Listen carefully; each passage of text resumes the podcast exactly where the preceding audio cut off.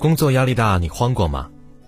日本的一部电视剧《我到点下班》里，刚毕业的女主是一名职场萌新，什么都不会，动辄被前辈训斥，压力大到几乎是崩溃。为了证明自己，她一个月加班一百个小时，结果从楼梯上摔下来，差点没命。无独有偶，武汉地铁站一名女孩对着垃圾桶呕吐哭泣，原因是因为工作压力大。加上身体不适导致的情绪崩溃，在知乎上搜索“工作压力”相关的问题有无数条。工作压力大，感觉已经处在崩溃边缘，应该怎么办？工作压力大的时候，如何得到内心的平静呢？被工作压力整到透不过气的时候，你是怎么过来的？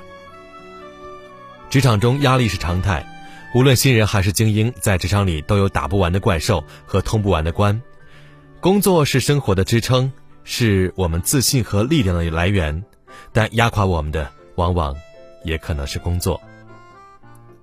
职场是残酷的，我不知道换一个环境会不会更好，但是我可以保证，换一种生活，你一定会不一样。无论在感情里还是工作中，牺牲都是可怕的。一旦你为一件事情倾尽全力，这件事情就很容易成为压垮你的稻草。生活和工作一样，最怕的就是钻牛角尖儿。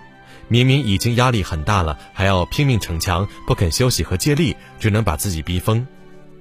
其实，在招人上，我有一个原则：比起一心扑在工作上，更喜欢有生活、有爱好的员工。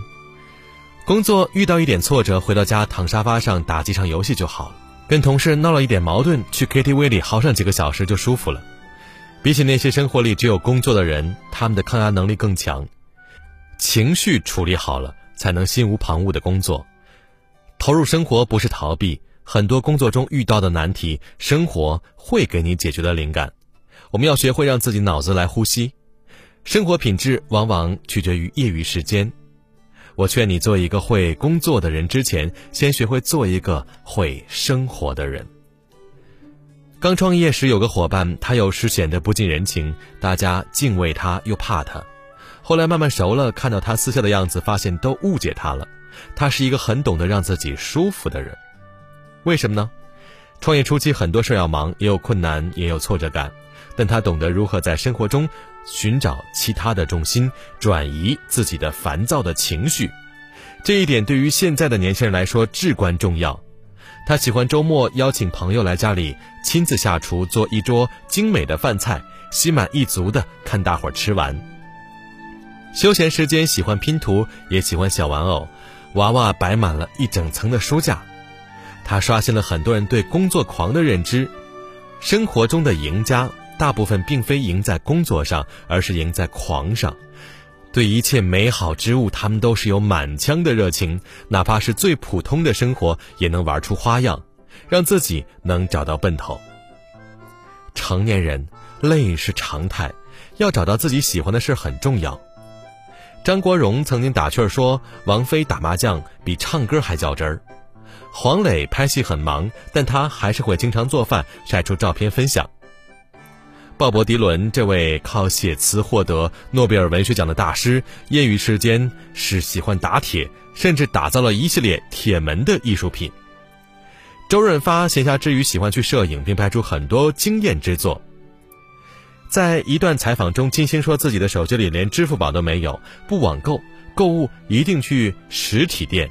他说他可能会有些不方便，但恰恰那些不方便告诉我人应该怎么生活。也许我们也应该放弃一些方便，去看看生活本来的样子。比如不点外卖，去菜市场里挑最新鲜的蔬菜；比如少刷朋友圈，去找朋友来聊聊天；比如放弃网购，去店里挑一件最适合的衣服。认真生活带来的幸福感，可以化解工作中的所有辛苦。比起工作八小时之外的时间，更能定义我们是谁。就是在这些时间当中，人与人变得不同。认识一个开出租车的大哥，初中文凭，彪形大汉，说起话来却温文尔雅，颇有见地。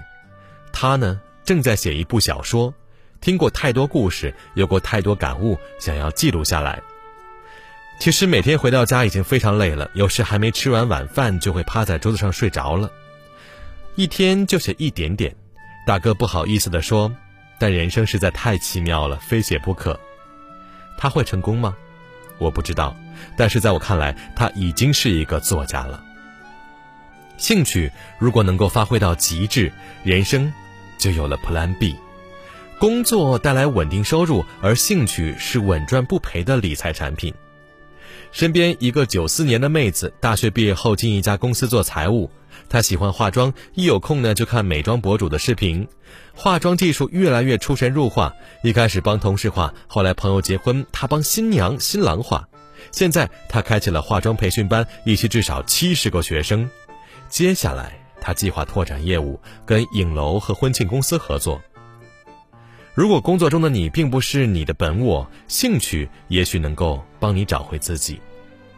成年人的世界充满无奈，有时候我们不得不任劳任怨，但是再难，也别忘了给生活注入一点仪式感。成功也许很难，但是做一个有趣而丰盛的人，很简单。